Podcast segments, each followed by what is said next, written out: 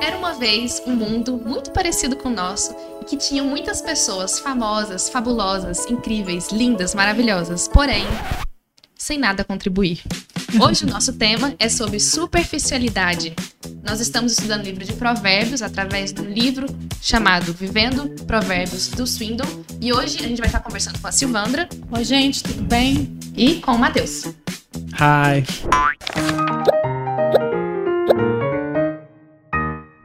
Gente. O texto que a gente vai estar estudando hoje está em segunda, oh, segunda Provérbios, Provérbios 2. Beleza, gente. O texto que a gente vai estar estudando hoje está em Provérbios 2, de 1 a 9. É um texto bem curtinho, então eu vou estar lendo aqui com vocês, segundo a NVT. Meu filho, preste atenção às minhas palavras e guarde meus mandamentos como tesouro. Dê ouvidos à sabedoria e concentre o coração no entendimento. Clame por inteligência e peça entendimento. Busque-os como prata, procure-os como tesouro escondidos. Então entenderá o que é o temor do Senhor e obterá o conhecimento de Deus. Pois o Senhor concede sabedoria, da sua boca vem conhecimento e entendimento. Ele reserva bom senso aos honestos e é escudo para os íntegros. Guarda os caminhos dos justos e protege os fiéis, que por onde andam. Então você entenderá o que é certo, justo imparcial e saberá o bom caminho a seguir. Esse texto ele tem uma estrutura muito legal e ele parte de três palavras. Ele parte do se, ele parte do então e ele parte do porquê. Se é um desafio a nós. O que nós devemos fazer para poder cumprir essas promessas do então você conseguirá? Esse tesouro aqui está escrito claramente que é a palavra de Deus, a sabedoria de Deus. E depois ele vem para o porquê. E aí ele fala de uma questão, uma série de recompensas que a gente acaba conseguindo através dessa sabedoria. O que eu queria estar discutindo hoje com vocês, com nós três e vocês aí, é sobre esse si. O que nós devemos fazer, e aqui a gente está falando sobre disciplinas espirituais mesmo, para a gente poder estar tá conquistando esse tesouro que é a sabedoria de Deus e todas as outras recompensas que a sabedoria de Deus traz para gente. Então tá, existem quatro disciplinas que a gente estudou aqui. A primeira das disciplinas, ela fala sobre a palavra escrita, ou seja, o próprio texto que está sendo escrito em Provérbios.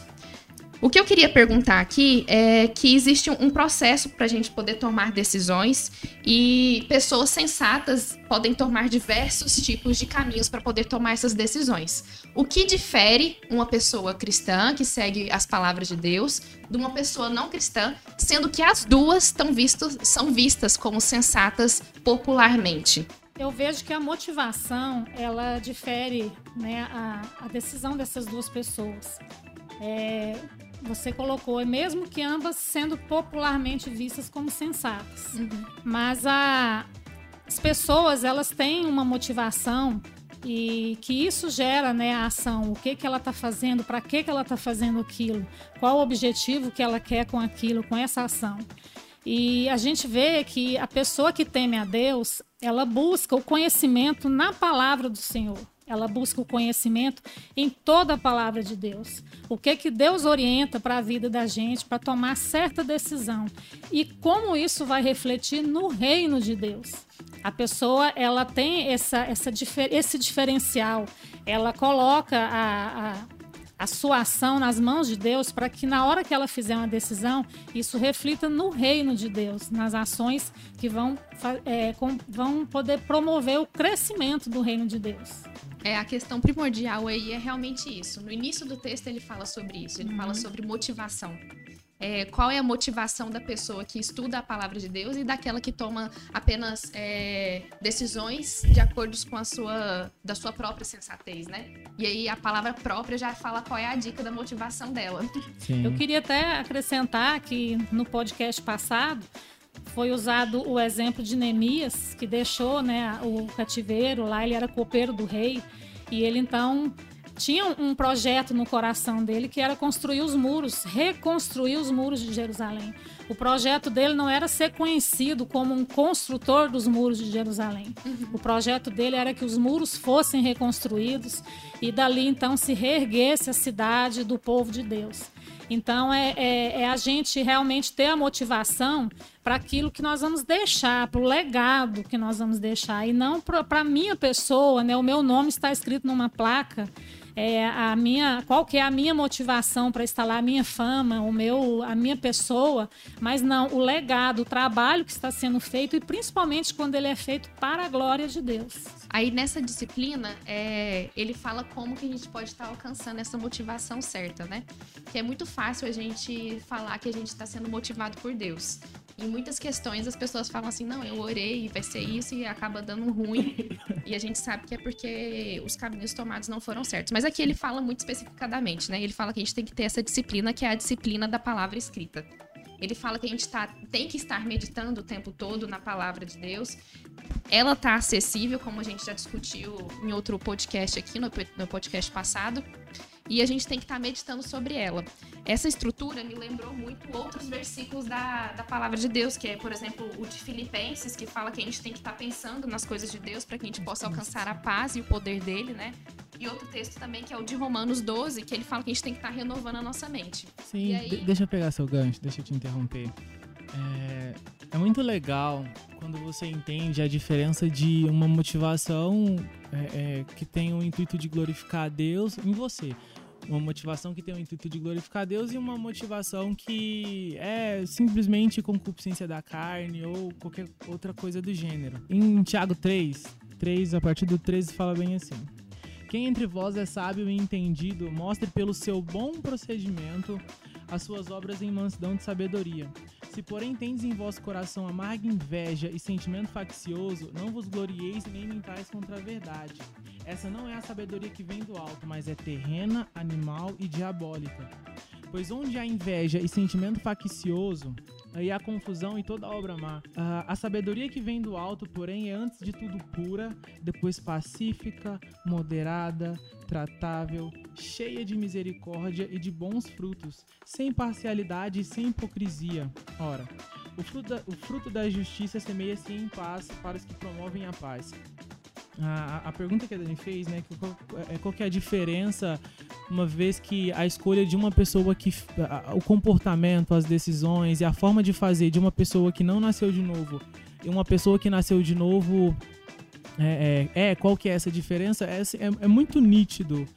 A palavra de Deus diz que o Espírito Santo de Deus é quem esquadrinha os nossos corações e mentes. E a palavra de Deus fala que todo fruto que um filho da ira gera é só juntando mais ira pro dia da ira às vezes é muito sutil e muito difícil de você diferenciar intenções. Porque às vezes o, o desenvolvimento, até certo ponto, daquela intenção de uma pessoa que nasceu de novo e de uma pessoa que não nasceu é igual.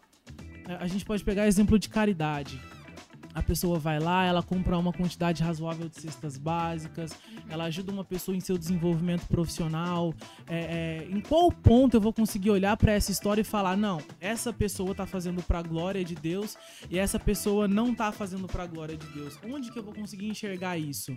É justamente isso que o texto está falando. Quando a intenção é invejosa, quando a intenção flui de um sentimento faccioso, vai chegar um determinado momento da história em que a, é, vai começar a se manifestar atitude atitudes e evidências que a pessoa quer o mérito para ela. Eu fiz porque eu posso, porque eu uhum. consigo, uhum. porque eu sou.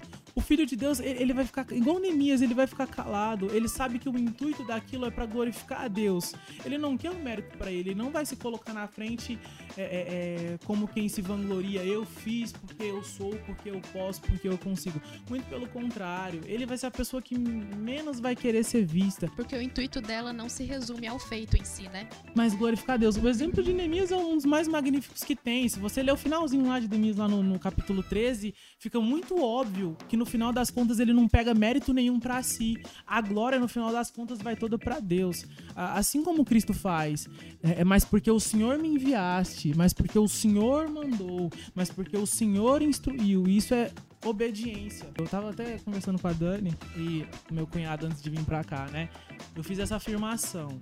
É quase impossível um filho de Deus ser superficial. Ele olhou pra mim assim, de lado e falou: Não, Mateus, tem como.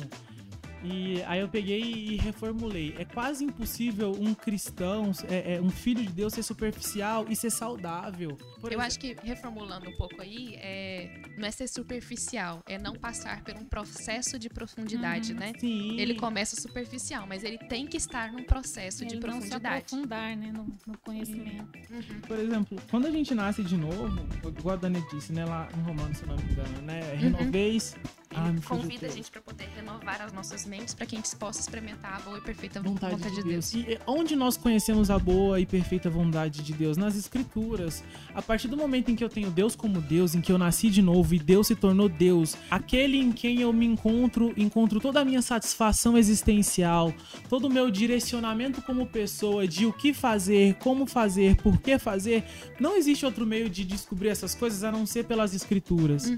Então, eu, eu, eu tenho a obrigação como filho de Deus de procurar essa instrução nas escrituras, porque no final das contas, se é para a glória de Deus, a pergunta que eu tenho que me fazer é: como proceder nessa circunstância da melhor forma é, é, da forma em que Deus mais possa ser glorificado. E não tem outro lugar em que eu possa encontrar essa resposta que a não ser nas Escrituras. Uhum. Compreendendo então, que a glória de Deus é a própria presença de Deus, como é que você vai buscar a presença de Deus sim. sem ter a presença de Deus? Quando, quando você, você vai, por exemplo, perguntando para ele. Quando você vai, por exemplo, prático, fica tudo mais, mais claro. Por exemplo, está um exemplo fácil e rápido, Abrão, né? Quando ainda era Abrão.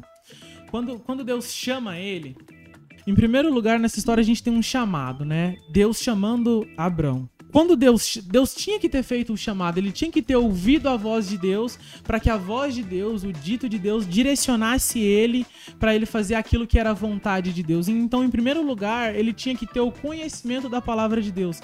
Na, na, na circunstância de Abraão, foi o próprio Deus falando com ele. Hoje são as escrituras para nós. Ó, tem uma das doutrinas que eu mais gosto é a doutrina da soberania de Deus. É o fato de Deus ser soberano sobre todas as coisas. Vou citar um exemplo fácil. Eu tenho esse conhecimento de teológico de que Deus é soberano, de que ele, ele trouxe da inexistência à existência todas as coisas, literalmente todas as coisas. E eu sei dessa verdade. E eu sei que eu dependo de Deus em todas as coisas. Suponhamos que eu esteja no meu trabalho e meu patrão vire para mim e fala bem assim, ó, Mateus, a gente tá nessa circunstância de pandemia, e a gente tá aí com esse, com esse decreto, né? Que não é um decreto de ficar mais sete dias parado. Mas, ó, eu quero que você trabalhe. A gente não vai obedecer esse decreto, a gente tem que trabalhar porque a gente precisa de dinheiro, seja lá qual for o motivo. Se eu olhar para o meu patrão como a pessoa que detém o poder de me sustentar naquele lugar, eu vou me sentir refém dele e vou instintivamente querer obedecer a ele. Mas a partir do momento em que eu tenho esse conhecimento de que Deus é Deus e de que Deus é soberano sobre aquela história, de que Deus é soberano sobre aquela empresa, de que Deus é quem me colocou lá, lá dentro, me sustenta lá dentro e faz com que eu permaneça lá dentro, como não virar pro meu patrão e falar: não, cara, não vou fazer. Uhum. Antes glorificar e agradar a Deus do que obedecer você e ser contra o meu Deus. Até porque essa não é a única opção, né? Você Sim. começa a não se prender à opção que seu chefe te deu, Isso. mas começa a se aprender à vontade de Deus na sua vida. Às vezes Deus vai te tirar de lá, você vai ser despedido, mas você vai ter outras oportunidades. Então você tem uma visão completamente diferente da sua perspectiva e do seu contexto é, que você vive. E aí é legal porque a gente chega na segunda disciplina, o que acontece? A segunda disciplina ela é consequência ou causa da primeira disciplina. A segunda disciplina ela é a do desejo interior. É a sua vontade de estar aberto a ouvir essas palavras que foram estudadas, essas palavras que você escutou de Deus. É, é essa disposição sua de estar aberto a, a, a obedecer. Essa é a segunda disciplina que muitas vezes as pessoas não têm, né? Às vezes as pessoas estudam, mas não estão dispostas a entender e abrir seu coração para aquilo. O que é legal no texto é que ele mostra que essa disposição nossa faz isso que o Mateus já começou a comentar aí. Ela muda a nossa perspectiva de mundo e a nossa visão de mundo. E aí eu queria discutir um pouco isso com vocês. Como é que isso acontece? Como é que a nossa perspectiva de mundo muda? A nossa visão de mundo muda? Bom, o texto bíblico, né, fala em Provérbios 2:2, né, que nós lemos, que para fazeres o teu ouvido atento à sabedoria e inclinares o teu coração ao entendimento. Então Salomão coloca aqui da, essa questão, essa disciplina do desejo interior de que estejamos buscando isso. Então o nosso ouvido tem que estar atento para a repreensão também. tem que estar atento para a repreensão de Deus, tem que estar também atento à correção, à orientação. E a inclinação do coração para o entendimento significa a gente estar com o coração aberto. Uhum. Quando a gente abre a palavra de Deus no intuito de estudar, no, no intuito de crescer espiritualmente, nós temos que abrir o coração para receber essa palavra. Muitas vezes a gente pode sair chateado, porque aquilo vai vir em cima do meu erro, em cima da minha ferida, aquilo que eu preciso mudar. Uhum. E às vezes a gente realmente evita, né, de ler aquela palavra, porque ah, não é mais bem assim, a gente começa a colocar um paninho quente, começa a colocar uma ideologia moderna para a gente poder escapar daquilo. E no momento em que a gente está com o coração inclinado para as coisas de Deus, a gente tem uma visão diferente das coisas. Uhum. A gente começa a, a, entender as coisas na visão de Cristo. Uhum. A gente começa a entender as coisas com a mente de Cristo. Por quê? Porque lá no, no, na primeira disciplina a gente já está aqui dentro da palavra. A gente já está disciplinado a buscar aqui dentro da palavra o que é que Deus quer para nós, para a nossa família, através de nós, para o mundo através de nós. Então, a partir do momento em que eu já estou dentro da palavra de Deus, buscando aqui dentro dessa palavra, então o meu desejo está todo aqui dentro, eu começo a, a, a, agir e a pedir a Deus para Ele me direcionar conforme a visão dele. A gente para com aquele egoísmo de pedir para mim, né? A tendência, né, do, do, do ser humano é, é, egoísmo, né? Pedir para mim, Senhor, eu, Senhor, misericórdia de mim. Senhor, eu, minha família, meu marido, minha casa, meu cachorro, meu, meu, eu, tudo eu, uhum. né? E a gente começa a ver as outras pessoas, as tudo outras. Tudo eu, de acordo outros, com as minhas soluções. Sim, ainda. de acordo com aquilo que eu quero. Às vezes até a receita a gente dá para Deus, né? Ó, uhum. oh, Senhor, faz assim, tal hora, porque depois não vai dar tempo mais. Então uhum. a gente começa a colocar para Deus na minha forma. A gente não tem a visão de Deus. A uhum. nossa visão é limitada, ela é pequena. E a visão de Deus, ela é para o mundo. Completa. Ela é completa para o futuro, para o presente. Então, a, a, partir do momento em que a gente começa a ser profundo também nisso, né, Deus começa a fazer a obra na nossa vida. A gente deixa de ser superficial. Né, dessa forma, quando a gente começa a inclinar o nosso coração para a, os objetivos de Deus para o mundo. A gente começa a ver as coisas diferentes. Uhum. É um texto muito famoso, né, que todos nós conhecemos é que quando Jesus Cristo nos ensina, né, se Deus veste o lírio do campo, se Deus alimenta o passarinho, e dá todos aqueles exemplos e fala que nem Salomão, em toda a sua glória, se vestiu como tal. E a gente olha para Deus com toda essa beleza e tá naquela circunstância difícil, mas a gente tem esse texto na nossa cabeça e a gente ora esse texto. Como, como Davi mesmo diz: Nunca vi um justo mendigar o pão. Eu sei que o Senhor me sustentará pela força do teu poder. Então, a partir do momento em que eu tenho esse, essa, essa verdade na minha cabeça, no momento em que eu estiver passando dificuldade, eu lembrar e ter fé de fato no que, no que essa palavra está dizendo, a consequência disso é paz. Então, a, a, perspectiva, a visão, ela muda 300%. Porque pensa se você tá numa circunstância difícil, mas você não sabe que Deus é soberano. Você não sabe que Ele diz que, que, que deu essa promessa de que Ele vai suprir as suas necessidades. O primeiro passo que a gente dá é tentar caçar uma solução e uma resposta fora de Deus. É, em qualquer outro tipo de linha de pensamento ou visão que o mundo tem com o intuito de, de, de achar conforto, achar solução, achar alívio. Uhum. Mas a gente bem sabe que fora de Deus não existe conforto, solução e alívio.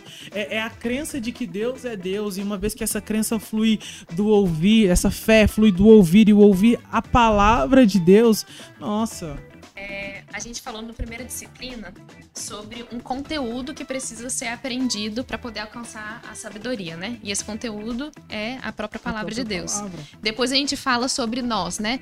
Que nós devemos estar abertos para poder ouvir isso. E aí você acabou de comentar, nós temos que ouvir. Como vamos ouvir? Aí a gente chega na terceira disciplina. A terceira disciplina ela fala sobre uma oração, não é qualquer oração, é uma oração perseverante. E eu que cresci aqui na igreja, e acredito que você também, se você tiver crescido na igreja pelo menos há uma semana, você já escutou falando que você deve orar 24 horas por dia, né? Três horas consecutivas. Sim, não, mas eu, eu acho legal quando eles falam assim: não, você tem que orar o tempo inteiro, 24 horas. E aí, eu que cresci na igreja, eu passei por diversos processos, né, ouvindo isso. E aí eu vejo dois conflitos nisso daí que eu mesma vivi. O primeiro conflito de execução, ele fala que, é, não, eu tenho que orar 24 horas por dia, ok. Então eu vou tentar fazer isso. Vixe, torci meu pé. Deus, por favor, me ajuda aqui, meu pé.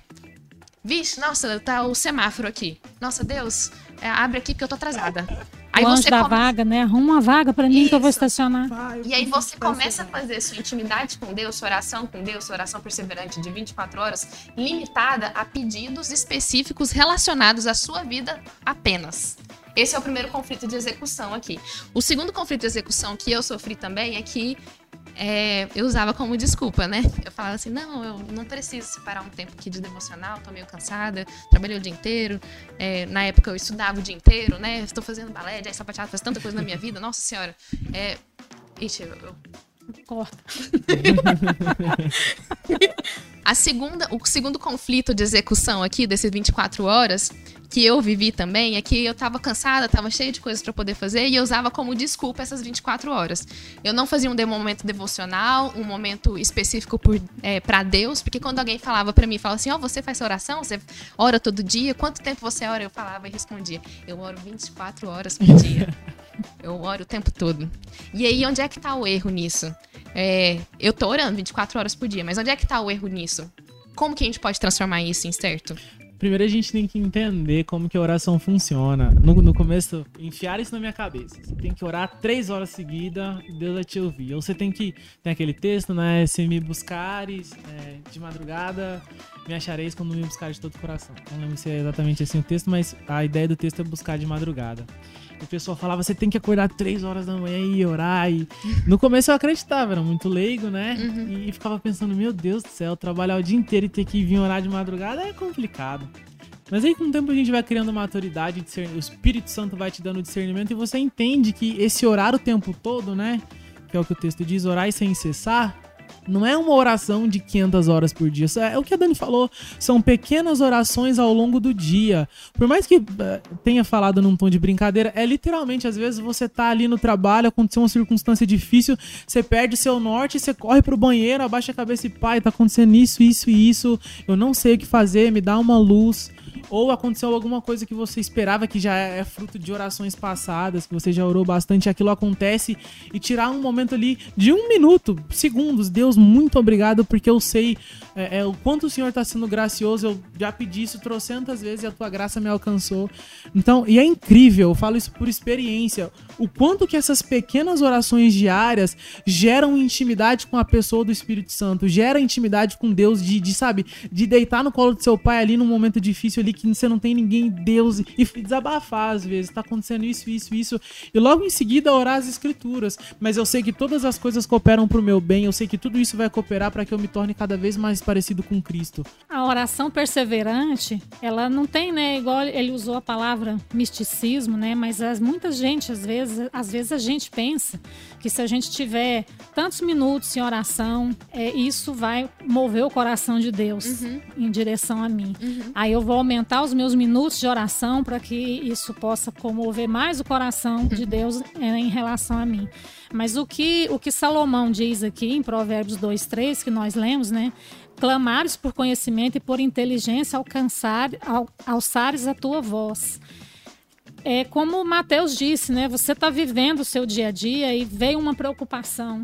Uhum. E você lembrar de levar isso a Deus naquele momento. Você, naquele momento, levar isso diante de Deus. Porque às vezes a nosso, nossa humanidade faz com que a gente vou resolver e a gente não leva diante de Deus. A gente vai resolver, aí a coisa não dá certo. Aí naquele momento que eu vou orar, aquele momento dos minutos que eu reservei para orar, aí eu levo para Deus como se Deus só estivesse comigo naquele momento. Uhum. Né? Então, assim, você falou que cresceu na igreja, né? E, e eu, bem antes de você, que estou aqui né, na igreja, ah, ouvi muito também oração de Daniel três vezes por dia, de manhã, de tarde, de noite, uhum. essas coisas, né? E a gente ficava achando que tinha uma receita certa. Uhum. Mas eu vejo pessoas que às vezes você chega para a pessoa e fala assim: Nossa, eu tô com, com um problema tão sério. A pessoa, a primeira coisa que ela fala assim: Vamos orar? E é uma pessoa que, na hora que ela viu, ela, a primeira coisa que ela pensou, vamos colocar diante de Deus. Uhum. Então, a oração perseverante é isso. A sabedoria que, que Salomão está oferecendo aqui, dizendo que a gente precisa ter, uhum. é essa. Que no momento em que a gente tem um conflito, tem uma preocupação, a gente tem um problema, uhum. a primeira coisa que a gente pensa, vou colocar diante do meu Deus. Né? Uhum. Né? Vou colocar. É o pensamento que ele tem que ser levado. E não assim, vou resolver. E aí, na hora que a coisa se estrumbica lá na frente, aí a gente pede oração na rede da igreja, a gente faz tudo. Uhum. Né? Mas a gente ter essa disposição de estar vivendo com Deus o dia todo.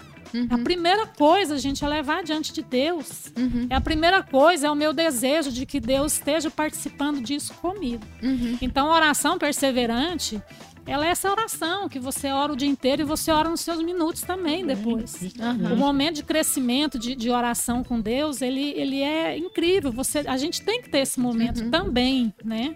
Então essa vida de oração é, é intimidade com Deus. Uhum. Sim, a, eu... deixa, deixa eu complementar que tem uma coisa que eu acho muito legal. Da, da, pergunta que você fez. A, a, afirmação no final aqui da reflexão, né, dessa, dessa terceira pergunta lá no livro, é, fala assim, né? O que, o que motiva você mais frequentemente a orar? O que costuma pedir? Ah, não há nada de errado em pedir que Deus modifique as suas circunstâncias.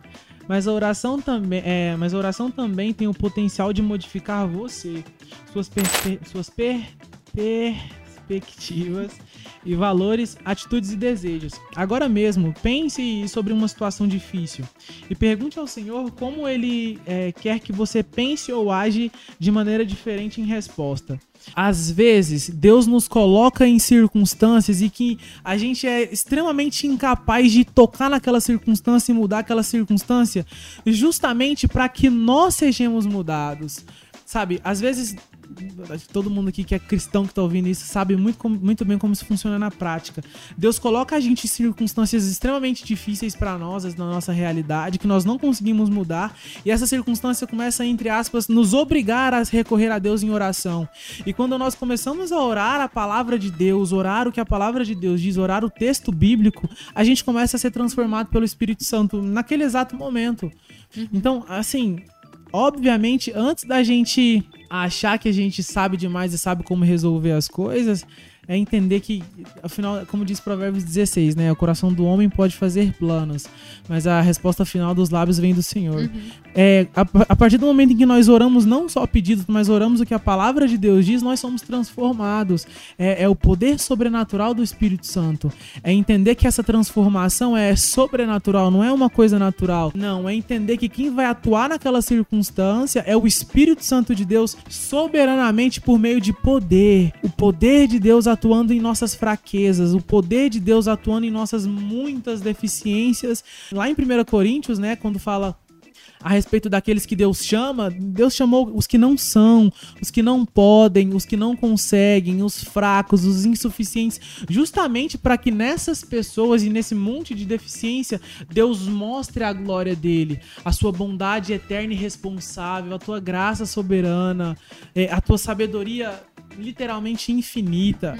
Então, quanto mais nós oramos a palavra de Deus nesses pequenos momentos do dia, mais nós somos transformados. Então, é nessa transformação que a gente começa. A... É, é, assim que essa transformação uhum. acontece. É legal porque o, o, a minha pergunta, né, eu parti de um pressuposto em que as orações diárias do dia a dia estavam dando errado para mim e que eu não separar um, um, tempo no final do dia ou no início do dia, um tempo específico para isso, era positivo, né?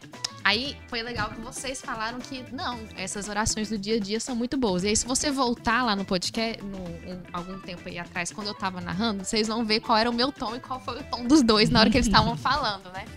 Quando eu estava orando no meu dia a dia, Deus estava resolvendo os meus problemas do jeito que a, a Sil falou lá, né? Da minha forma, do meu jeito, da minha visão limitada.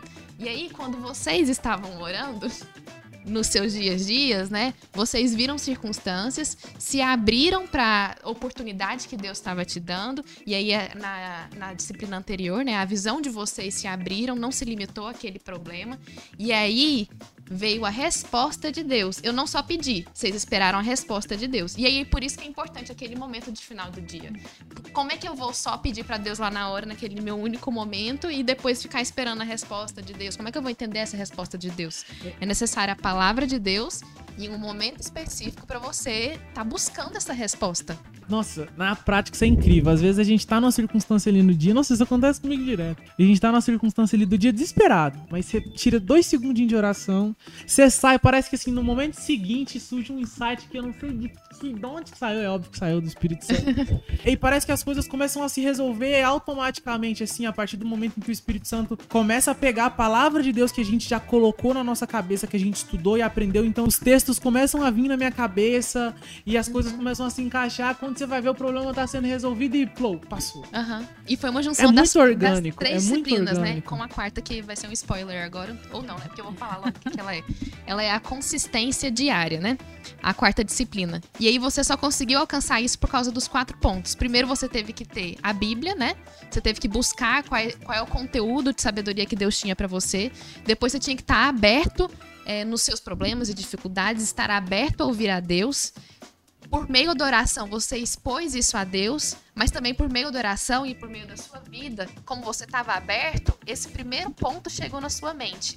E é engraçado que aí a quarta disciplina, que é da consistência diária, ou seja, você está perseverante nisso, colocar isso como prioridade na sua vida, faz com que tudo isso seja possível. Sim. Com que as três disciplinas tenham sentido é, verdadeiramente. E aí aqui eu vou fazer uma última pergunta, que é mais uma pergunta pessoal é, da experiência de vocês, que eu acho que vai aplicar na vida real de todo mundo. A gente ouve muito é, sobre desafios que a gente coloca no nosso dia a dia.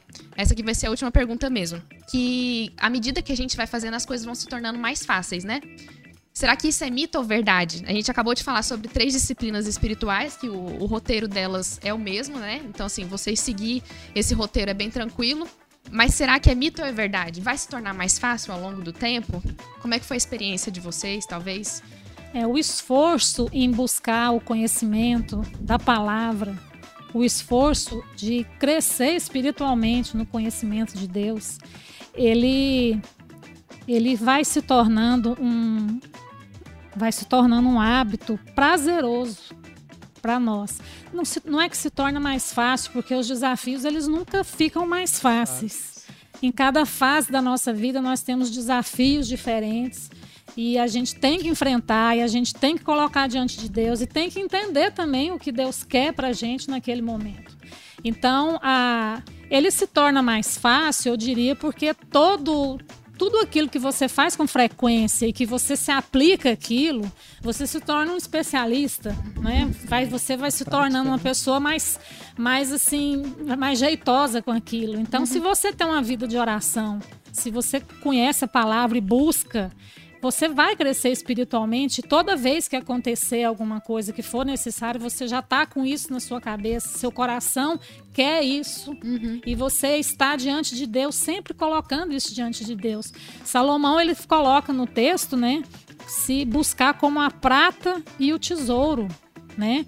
E eu coloco para gente, pra, como a gente busca um bom salário, como a gente busca um, uma boa colocação, Hoje não tem ninguém procurando prata né, no chão, não tem ninguém cavando procurando tesouro no chão. Mas a gente está buscando uma vida tranquila, a gente está buscando um bom salário, a gente está buscando uma aprovação num bom concurso, uma boa colocação. Então a, a Salomão fala que a gente tem que buscar a palavra do mesmo jeito que a gente busca. Ele não está dizendo que é errado. Ele não está dizendo que é errado, ele só, ele só comparou a intensidade que a gente põe nas coisas que a gente quer. Então ele colocou também que a gente possa aplicar essa mesma intensidade em buscar a sabedoria de Deus, em buscar o conhecimento dessa palavra. E a gente então ter uma vida de, de, de, de esforço e busca perene diante de Deus. Isso vai se tornar uma prática, uma coisa corriqueira, mas os desafios continuam vindo, vão ser novos uhum. e a gente vai ter novas experiências com Deus. Uhum. Faço das palavras dela as minhas. Eu só acrescentaria, né? Tem um texto que fala bem assim: que onde tiver o nosso, nosso tesouro, ali vai estar o nosso coração, né? E você colocar tesouro é, em, em algo que tem muito valor para você, algo que tem um valor assim surreal para você. Eu, eu, acho que o que ele tá querendo dizer é que a, a palavra de Deus é que tem que ter esse valor inestimável para mim. E a, a ideia de que a coisa que eu mais dependo, até porque se você prestar atenção em todo podcast, a, a, a coisa que eu mais dependo finalmente de ter, de saber, de viver e de ser mexido dentro de mim pelo poder do Espírito Santo é a palavra de Deus. Buscar em primeiro lugar o reino dos céus e a sua justiça, e as demais coisas vos serão acrescentadas. Isso é um fato. A partir do momento em que a gente busca as coisas de cima, que a gente busca conhecer o próprio Deus, até porque a palavra de Deus deixa muito claro que vida é isso, é conhecer Deus por meio da sua palavra, a satisfação é tão grande que a gente fala igual o Paulo, né? que, que viver para mim é Cristo morrer é lucro, porque o que além disso, o que além dessa satisfação que eu já tenho em quem Deus é, eu preciso? As situações que poderiam ser difíceis na pergunta, né, se tornam é. razoavelmente fáceis. O resto se torna. Aí... As demandas vai só uma uhum. da outra. Então aí, gente, eu não vou tentar enganar ninguém aqui. É, uhum. é custoso, né? Entre aspas. Teoricamente. É custoso, lindo. mas como os dois comentaram, é prazeroso. Sim. E aí fica o desafio final para vocês. É, não fiquem na superficialidade. À medida que a gente vai se aprofundando, por exemplo, no mergulho, né? A gente vai chegando cada vez nas partes mais obscuras do mar, né? Só que é prazeroso, gente. É muito bom. Tente se aprofundar nisso, vai ser custoso, mas se aprofunde. Alguém quer dar uma última palavra? Mas eu só queria ler o Provérbios 2:9 que diz: "Então, depois de tudo isso, entenderás a justiça, o juízo, a equidade e todas as boas veredas." Eu quero demais isso para mim. eu quero, acho que todo mundo quer para si e convidar todo o pessoal para participar da EBD Jovem, né? Que a é gente discute, está discutindo continuação de provérbios cada domingo, cada podcast e que a gente possa realmente discutir, né? Como como juventude da igreja uhum. e crescer em sabedoria, né? Ser uma juventude sábia, né? Nos conhecimentos do nosso Deus. Amém. Isso aí. Amém. Leu 10, leu 10. 10? É. Eita. Pois quando a sabedoria entrar no teu coração, o conhecimento for agradável à tua alma, o discernimento te guardará e a inteligência te conservará. Uh. Uh. é isso aí, gente. Foi bom conversar com vocês. Obrigada, Silvandra e Matheus. E a Obrigada gente se vê no domingo, certo? É, cedinho. Domingo.